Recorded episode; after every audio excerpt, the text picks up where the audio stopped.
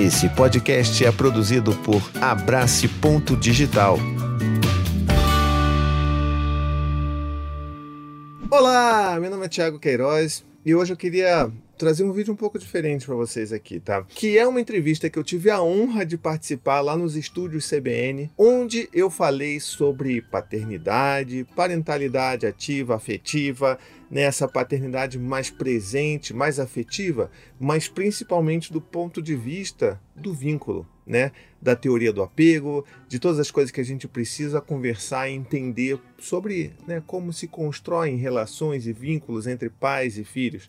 E principalmente como que esse papel de pai mais presente, mais atento, mais participativo na vida dos filhos, por si só nos desconstrói, e no meu caso me desconstruiu bastante, enquanto essa masculinidade tóxica que nós temos aí tão promovida pela sociedade, né? Por essa sociedade machista que a gente vive. Então eu tenho certeza que você vai gostar. Eu vou deixar também, inclusive, aqui no, na descrição, o link para a entrevista completa. Vou botar aqui só uns trechos, a parte mais que eu estava falando mesmo na entrevista, para vocês verem um resumão, mas a entrevista completa está aqui na descrição, tá legal? Ah, e não se esquece também de se inscrever no meu canal, né? Se você está aqui tá curtindo meu trabalho, gostou dessa conversa, já deixa o seu like aqui, já se inscreve, me ajuda a divulgar esse vídeo por aí, tá bom? Então vamos para a entrevista. Hoje a gente vai falar sobre parentalidade e principalmente sobre paternidade. O nosso convidado é o Tiago Queiroz, que é educador parental, criador do site canal do YouTube Paizinho Vírgula, apresentador do podcast Tricô de Paz, autor do livro Abrace Seu Filho e agora lançando seu primeiro livro infantil, A Armadura de Bertô, que sai pela editora Inverso. Tiago, tudo bem? Seja muito bem-vindo aqui à CBN. Eu que agradeço o convite, é um prazer conversar com vocês aqui hoje. Vou começar bem do começo para a gente falar sobre o lançamento do livro novo, Tiago. De onde que você partiu para fazer acontecer esse livro? É, a Armadura de Bertô, ela conta a história de Bertô, né, que é um urso, e o seu filho Daniel, né, que é um menininho, menininho urso, né, um jovem urso. A história dele se passa na floresta, no mundo onde eles vivem, e tem uma coisa muito característica desses ursos dessa floresta que os adultos, né, eles usam armaduras de madeira muito fortes, muito imponentes, e com essas armaduras feitas de placas de madeira, né, ao, ao, redor do corpo, elas deixam eles muito mais fortes, muito mais destemidos, né, muito mais invulneráveis. E a conversa começa desse ponto onde o Daniel, por ser o filhote urso, ele não tem ainda essa noção do que para que serve aquilo dali, ele só consegue ficar deslumbrado com um pai que é tão forte, que consegue levantar árvores e tudo mais, mas ele começa também a, a, inserir algumas provocações do tipo, poxa, vem aqui comigo, pai, vamos tirar essa, essa flor tão linda que eu achei aqui no chão e ele não consegue porque, obviamente, aquela armadura o deixa muito inflexível. Né? Então, ao longo da história, eu vou contando como que essa ideia de machão, de masculinidade tóxica, isso pode parecer muito positivo para o homem, mas que na verdade tem uma série de problemáticas aí que a gente pode é, usar isso como alegoria para conversar com os nossos filhos, né, com as crianças. Então, essa minha vontade de falar sobre isso vem já de um, de um lugar de pai de menino, né? Porque eu tenho quatro filhos, os dois mais velhos são meninos e as duas mais novas são meninas, então a maior parte do tempo da minha paternidade eu fui pai de menino. E eu sempre tive essa preocupação de caramba, como é que esses meninos vão se tornar homens nessa sociedade que a gente vive e como que eu posso conversar com eles sobre todas essas questões de que meninos podem e devem falar sobre sentimentos, que meninos podem chorar quando precisarem, né?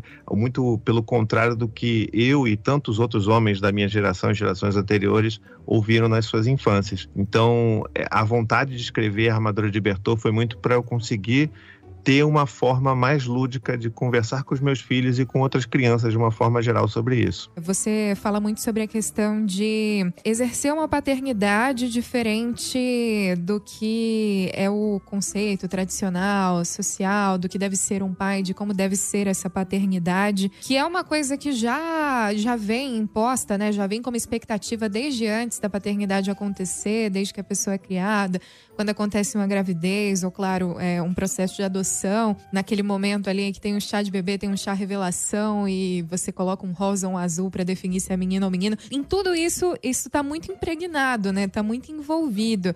Eu queria saber mais sobre a sua história com a paternidade e se foi isso que aconteceu no livro que aconteceu com você também, se foi é, um processo de se perceber com essa armadura e ir tirando. É, é, esse processo ele diz muito sobre mim e sobre tantos outros pais que é, acabam é, se desconstruindo através da paternidade, né? Então, só para contar um pouco da história, da minha história como um todo, o meu filho mais velho, que é o Dante, ele tem oito anos, né? Daqui a pouco ele faz nove. Então, já são mais de oito anos vivendo né, a, a flor da pele a paternidade.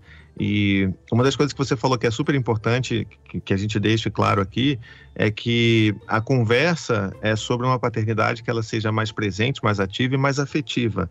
Né? A maior parte de nós, homens, e até das mulheres também, tem como referência é, esse pai que era um pai que tinha a figura do provedor apenas, né? Ele era o, ele era o cara que botava comida na mesa, ele não se envolvia muito em questões afetivas, não, não era muito de dar abraço, de dar beijo, de falar eu te amo, e principalmente no que diz a respeito à educação da criança, esse pai, ele delega isso, né, nos, nos ombros já sobrecarregados da mãe quando quando existe essa formação familiar. Então, desde que o meu filho mais velho nasceu, eu comecei a me colocar muito nesse, nessa questão de peraí, é isso que eu quero mesmo? É, eu, eu, quero construir uma coisa muito diferente do que eu tenho com o meu próprio pai.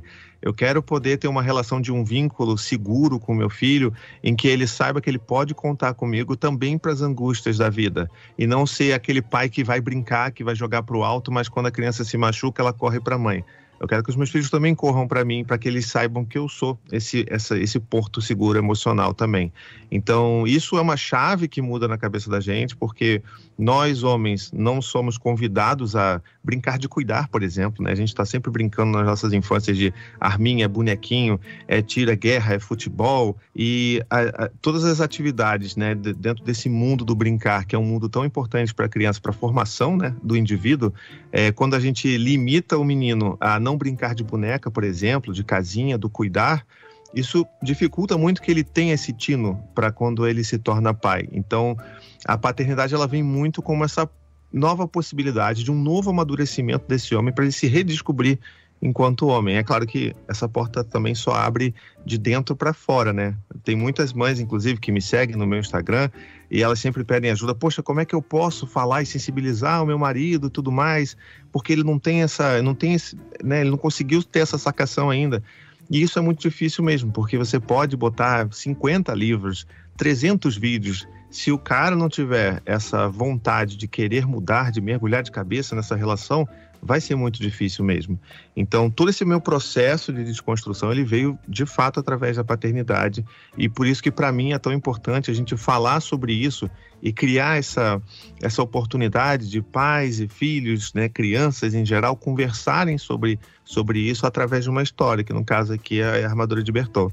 Agora, Tiago, você falou que você é pai de dois meninos e de duas meninas. Eu queria saber o que, que muda e se muda, né? Isso muda alguma coisa em relação à paternidade? Você tem algum cuidado diferente, enfim, é, observou algum comportamento seu diferente?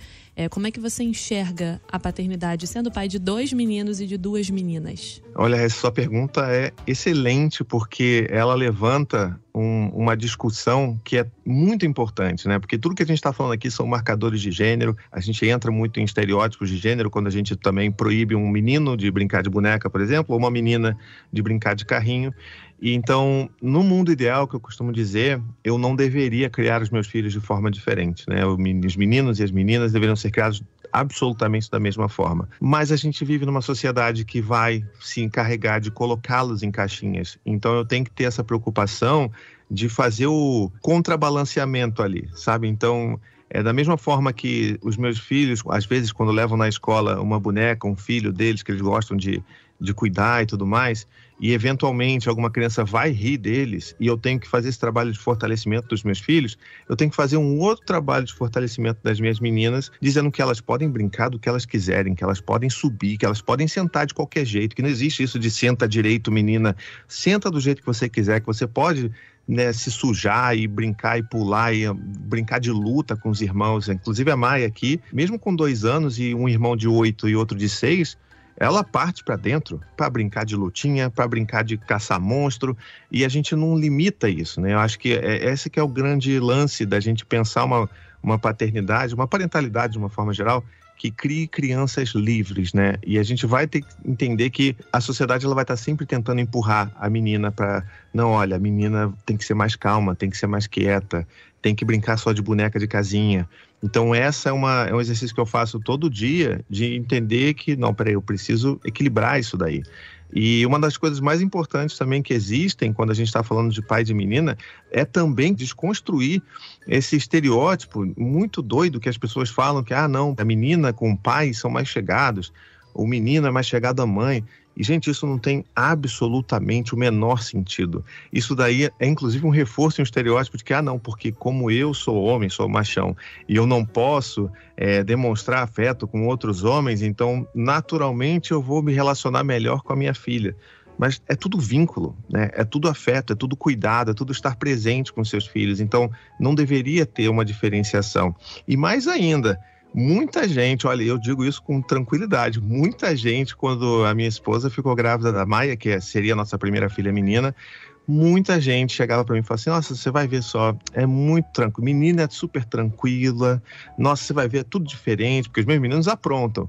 Não, vai ser, você vai ver. E aí nasceu, eu tô até hoje, né? Tem, vai fazer três anos mês que vem, tô até hoje esperando ela, ela ser mais tranquila, porque olha, ela sobe em tudo, vai para cima, não quer nem saber. E que bom.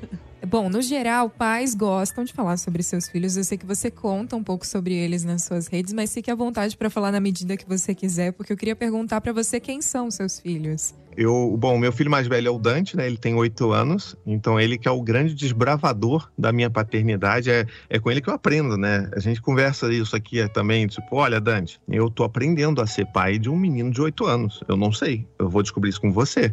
Então vamos, vamos junto, vamos tentar descobrir quais são esses desafios. Eu tenho o Gael, de seis anos, que apesar de ser um menino também, ele é um menino de uma personalidade completamente diferente do irmão. E é tão bom quando a gente tem essa sacação, né, de que, poxa, você tem vários filhos e, e aí os seus filhos, então, é, é aquela massa cinzenta que você chama de crianças. E não é, porque cada filho é único, cada um tem a sua personalidade e faz parte também do nosso trabalho de pai e de mãe acolher essa criança em, em, em, como que ela é, né? Como que qual que é a natureza dela.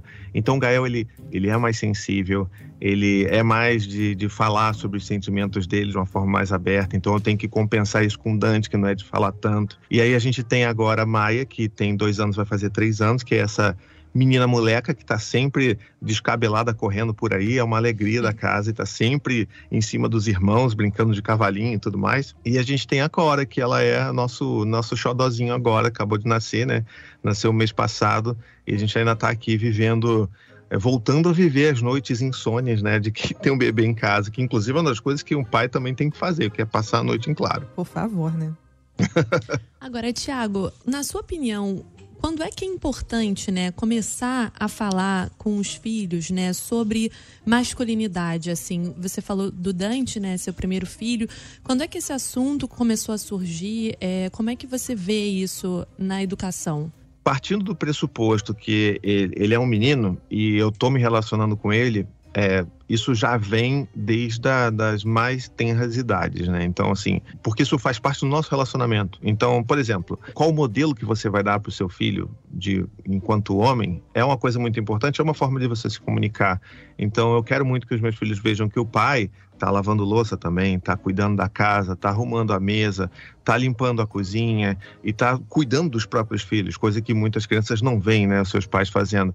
Então, esse modelo é uma forma de comunicação que ela já começa antes mesmo da criança se tornar verbal assim completamente. Então, o Dante ele já via isso acontecendo. Então, para ele já era natural ver um pai exercendo tarefas domésticas que muita gente entende ainda de uma forma completamente equivocada que são tarefas de mulher. Então, essa comunicação ela tem que existir desde sempre, porque é uma forma da gente também mostrar o que deve ser feito, mas essa conversa é, verbal já de tipo, filho, olha só, você é menino e tudo mais, mas você pode chorar. Isso também acontece no dia a dia. Então, se o Dante ele se machuca, e isso vai acontecer com três anos, com dois anos, com cinco, com seis, sempre que ele se machuca e ele está chorando, eu, ele nunca vai ouvir como nunca ouviu um para de chorar, o menino não chora.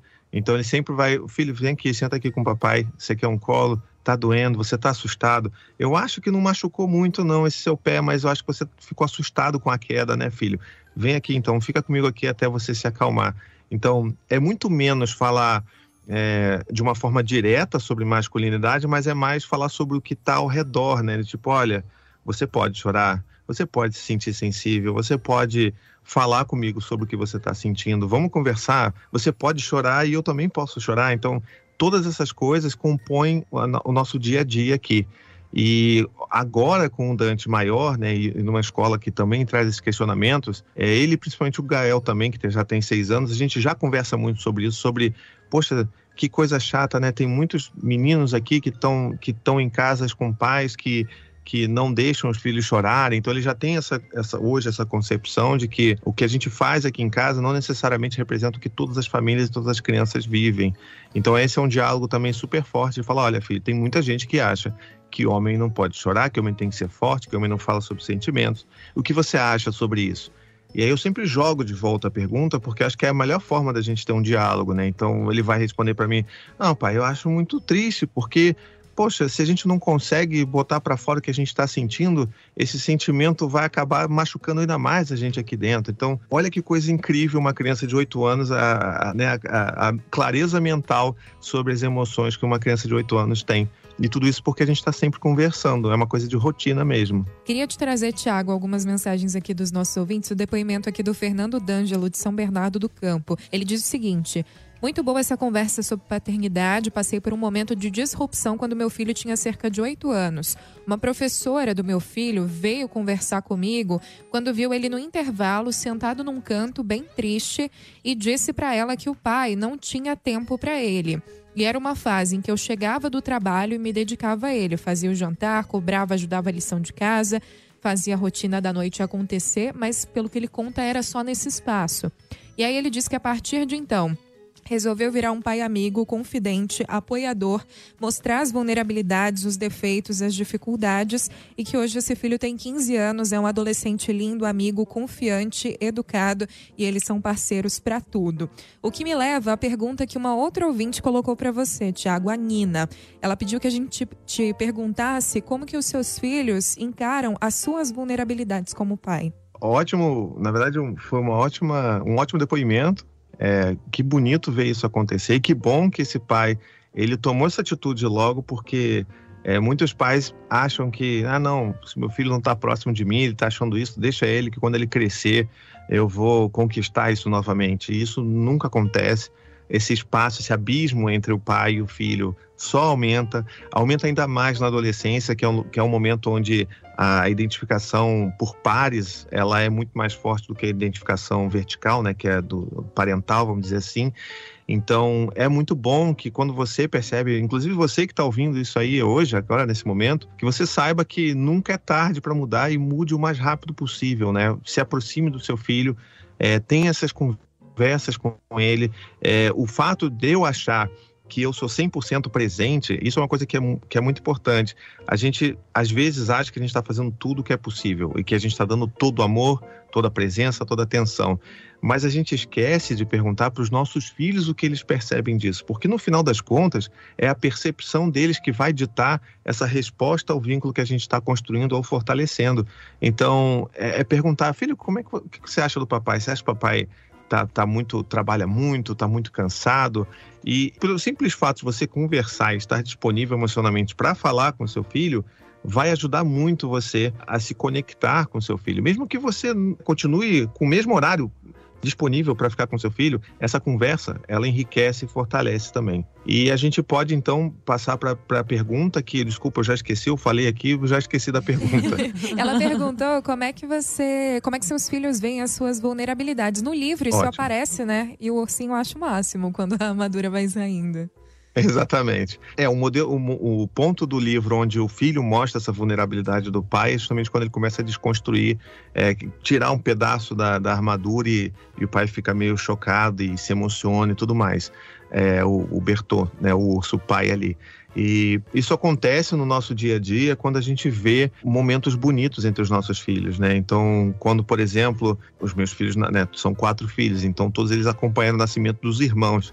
Então, é natural eles verem, por exemplo, o pai se debulhando em lágrimas quando um filho, né, um irmãozinho nasce. Então, eles veem isso. Eles veem também quando eu tenho os meus próprios momentos de incerteza, porque muita gente acha que eu estou sempre certo de tudo, que eu sempre sei exatamente como lidar com cada situação desafiadora de comportamento com os meus filhos, e não. Então, às vezes, eu vou perder a paciência, eu vou gritar, às vezes eu vou falar, filho, eu não sei o que fazer, filho, eu estou perdido aqui. Vamos tentar encontrar uma solução. E é justamente nesse lugar de vulnerabilidade que a gente sai desse pedestal de pai perfeito, que, que nem é, na verdade, né? Mas a gente sai desse pedestal, se coloca como humano. Isso, isso para as crianças é muito mais importante do que ter um pai ou uma mãe que finge que nunca errou, sabe? Então, essa vulnerabilidade fala assim: eu não sei, filho, eu não sei como fazer isso aqui. Vamos descobrir junto? Então, é quando a gente chama eles de volta para tentar resolver um problema, para tentar né, descobrir alguma solução que a gente consegue, inclusive, fortalecer mais ainda esse vínculo que a gente tem. Então, é no dia a dia também, de novo, que eles vão me ver é, emocionados quando quando a, prime... quando, a, quando a Maia falou a primeira palavra dela, ou quando a Cora nasceu, ou quando a gente, enfim, teve situações de, de saúde das, das, crianças, de, por exemplo, teve um caso é, alguns anos atrás que o Gael e a Maia ficaram muito doentes e tiveram que ser hospitalizados. Uhum. E durante esse período, a minha esposa Anne ficou acompanhando a Maia, porque ela era bebê ainda, e eu fiquei com o Gael, que é o nosso do meio até então. O nosso mais velho, ele ficou aqui em casa, a gente tinha uma rede de apoio que ficou com ele enquanto a gente estava no hospital com esses nossos filhos. E teve um dia que eu, que eu falei assim: bom, peraí, tudo começou, aconteceu muito rápido, e aí no dia seguinte, a internação, eu falei, poxa, eu preciso, eu preciso ir para casa para contar pro meu filho o que, que tá acontecendo. Ele simplesmente não sabe o que aconteceu. Ele voltou da escola, não tem mais ninguém em casa, só a, a pessoa que estava cuidando dele aqui. E quando eu cheguei em casa e reencontrei o meu filho naquele dia seguinte para contar, eu simplesmente não conseguia falar para ele o que estava acontecendo. Eu só chorava, só chorava, só chorava e não conseguia falar porque era uma sensação de impotência muito grande, de, sabe, aquela coisa de, poxa, peraí, eu tenho meus filhos ali que eu tô tentando cuidar no hospital, mas eu tenho um aqui que eu não estou conseguindo cuidar dele. Os medos, o que, que ele tá sentindo e toda aquela preocupação, então só chorava. E foi nesse dia que eu recebi um dos colos mais lindos do meu filho mais velho, do Dante. Ele chegou, falou assim: pai, você não precisa falar nada, não. Eu tô aqui, eu vou te ajudar. E ele me abraçou. Pode chorar o tanto que você quiser, pai, tá tudo bem, eu tô aqui, a gente vai passar dessa. E isso, nessa época, o Dante tinha seis anos apenas. Ah. Então, para vocês verem o como que essas experiências que a gente vive, elas são tão poderosas, porque muita gente acha que não, eu tenho que dar colo pro meu filho, eu tenho que acolher o meu filho, porque eu preciso fazer, pro desenvolvimento neurológico do meu filho. É muito mais do que isso. Sim. A gente recebe essas trocas também e, e nos curam, inclusive, né? Então é tão importante e a gente vê isso acontecer no dia a dia, né? Sim, sem dúvida, que bonita. É, Tiago, eu queria te perguntar: é, você se tornou uma referência né, nesses assuntos que passaram a te interessar a partir da sua experiência com, com a paternidade.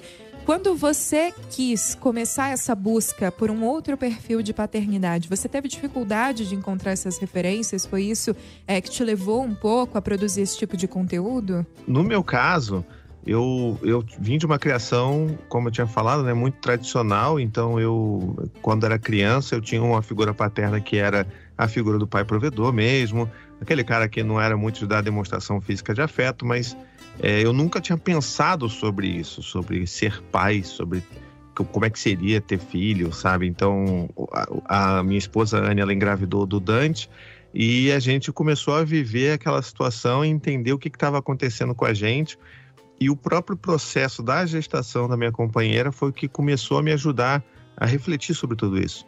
Então eu começava a pensar assim, poxa, que tipo de relação eu vou querer? Será que eu vou querer ser esse pai também que né, só manda e a criança cala a boca, sabe? Será que eu vou querer isso também com meu filho? Eu vou querer algo diferente. Então eu só queria construir algo diferente, apesar de não saber como faria isso, nem o nome que se dava a isso. E comecei a, a procurar e pesquisar sobre todas essas questões assim que o meu filho mais, mais velho nasceu. Então, foi para mim foi a grande porta de entrada de conversar, de entender sobre, sobre paternidade de uma forma mais afetiva, sobre criação de vínculos entre pais e filhos.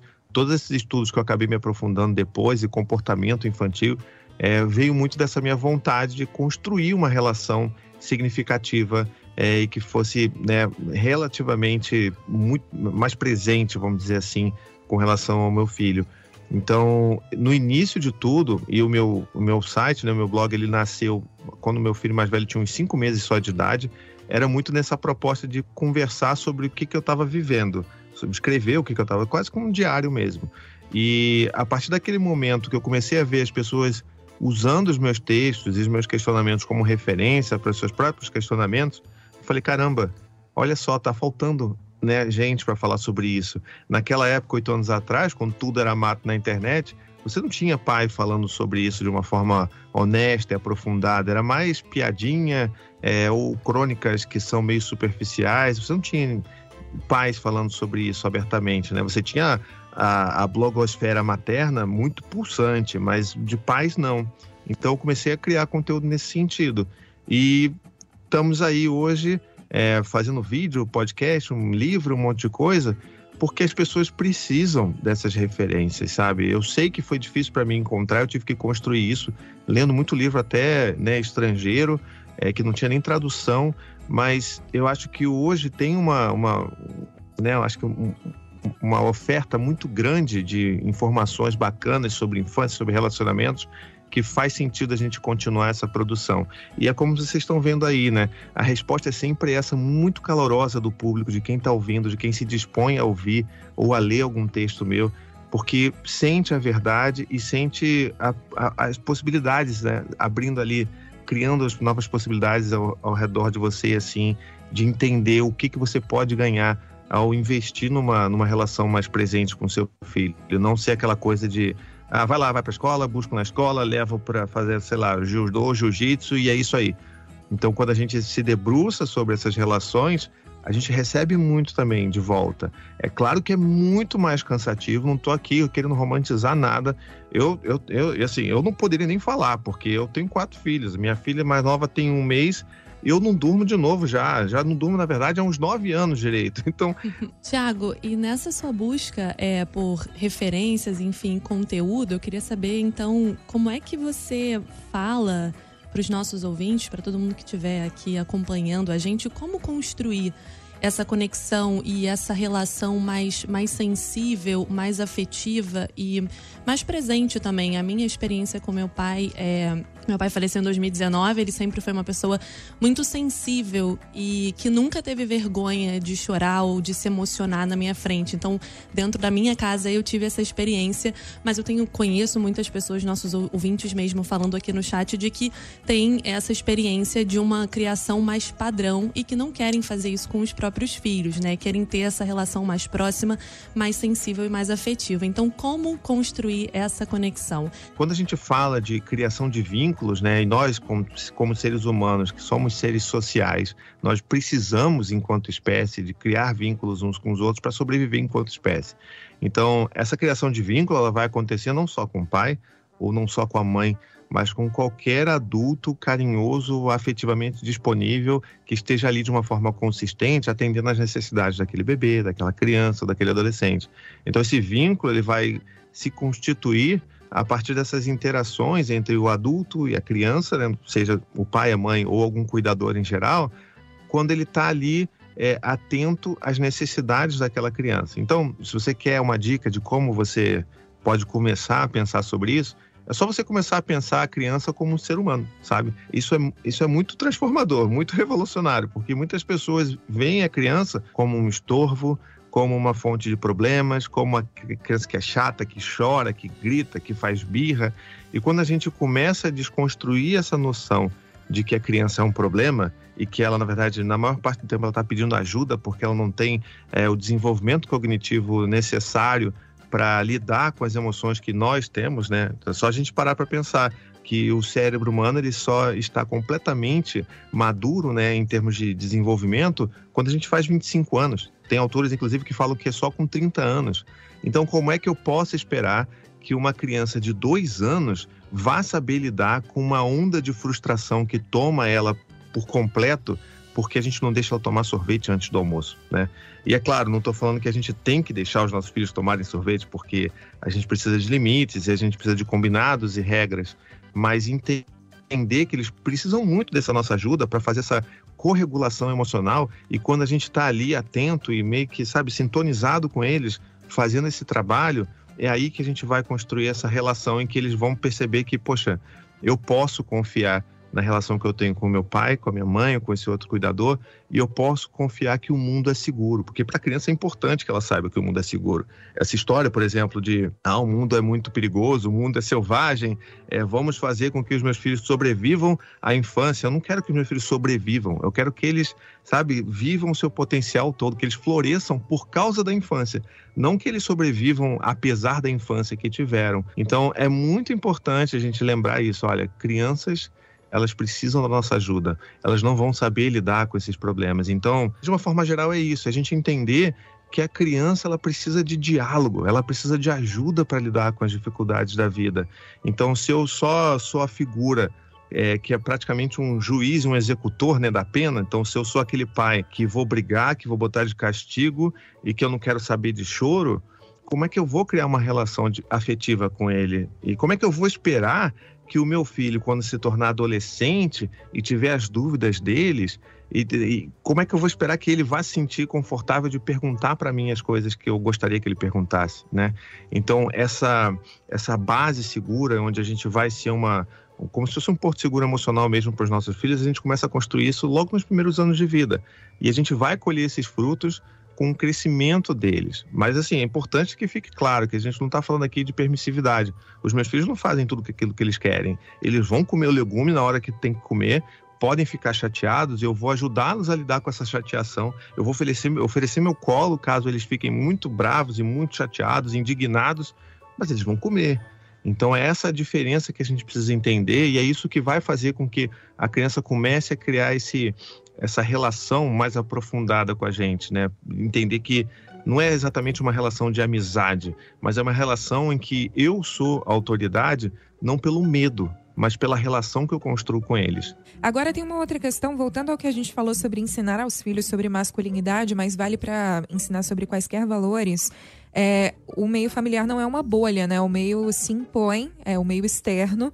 E muitas vezes vem exemplos ruins de dentro da família, de dos avós, dos tios, enfim, é, ou de amigos, é, ou de outras figuras, enfim, quando chega o momento de ir para a escola, de praticar um esporte. Como é que se lida com isso para manter é, a criação de, de uma criança dentro desses valores quando tem essas outras mensagens, né? A mensagem lá padrão da sociedade querendo entrar no meio familiar também. Pois é, então é, é isso que eu falo que é, é importante a gente lembrar que o exercício ele é constante.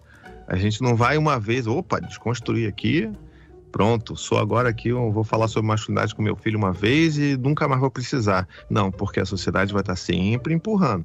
E ela vem nesse papel através dos amigos de escola, né? Vem às vezes de um desenho animado que seu filho está vendo e vai passar uma mensagem estereotipada de gênero, ou vendo da própria família, que normalmente é o mais difícil, né? É o mais frequente e o mais difícil de se lidar.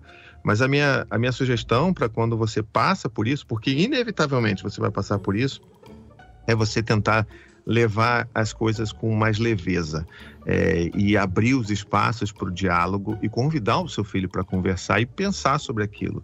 Então, já aconteceu, como eu tinha contado no bloco anterior, que o Dante, meu mais velho, quando ele ganhou a primeira boneca dele, ele estava tão feliz que ele levou para a escola. E o melhor amigo dele, da sala, riu dele, porque dizia que era, a boneca era coisa de menina.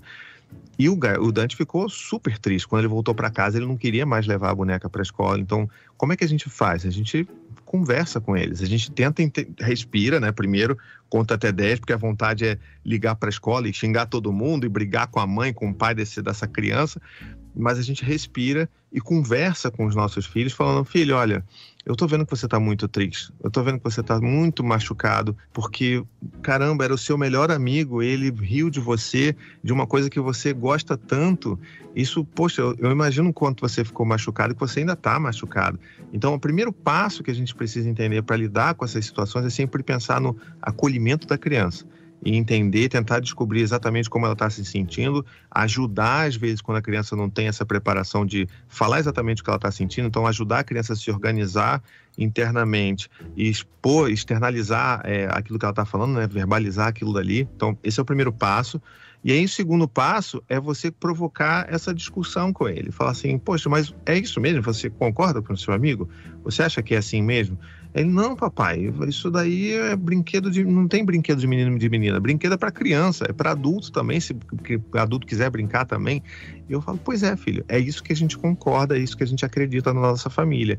E aí que eu acho que vem um ensinamento muito bacana no sentido da tolerância, que é de ensinar os meus filhos, e como eu acho que todo mundo deveria ensinar os próprios filhos, de que, olha, filho, isso que a gente concorda aqui, esse valor que é importante para mim, para você, para nossa família aqui dentro de casa, pode não ser a mesma coisa que outros amigos seus, que outras pessoas, que o seu avô, por exemplo, pense.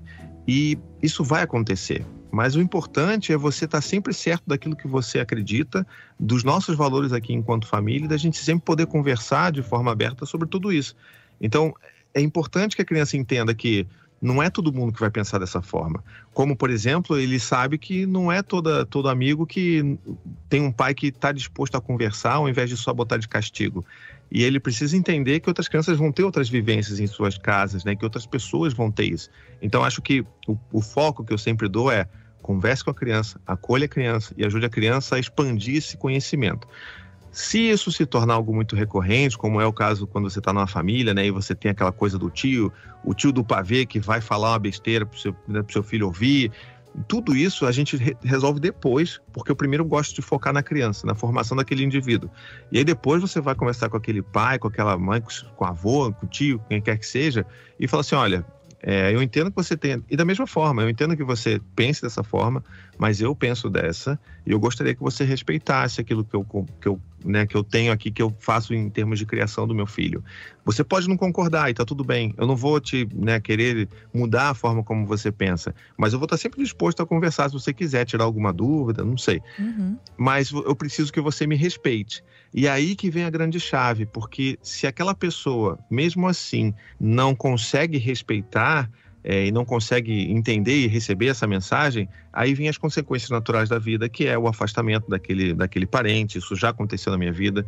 Eu acho que a primeira abordagem é essa: olha, é assim, eu entendo, mas eu gostaria de respeito. Agora, se a pessoa não vai respeitar, natural que vai acontecer algum tipo de afastamento ou algum tipo de conversa mais séria, né? Que é inevitável também. Tiago, a gente teria literalmente, eu tenho mais duas páginas de perguntas aqui para você e muitas e muitas mensagens de ouvintes compartilhando super emocionados suas histórias com a paternidade e a inspiração que veio dessa conversa para buscar é, outras formas de fazer isso acontecer. Muitos também que já são da sua audiência estão aqui ouvindo a sua entrevista. Então, desde já, eu deixo o convite para você voltar outras vezes aqui à CBN, porque nós gostamos muito da conversa, os nossos ouvintes também. É, e o assunto é importantíssimo. Muito obrigada por estar com a gente aqui no estúdio CBN hoje e volte sempre. Obrigado, querida. Foi um prazer. E aí, você gostou da entrevista? Eu espero que sim. Eu gostei demais, eu sempre adoro falar sobre essas coisas. E é muito importante a gente falar para as pessoas o quanto que esses assuntos se cruzam, né? Não dá para a gente falar sobre criar filhos de uma forma mais afetiva, mais respeitosa do ponto de vista do pai, sem a gente pensar também na desconstrução do que é esse homem na sociedade, né? na desconstrução de um machismo tóxico, daquele homem que não pode chorar, que não pode demonstrar sentimentos.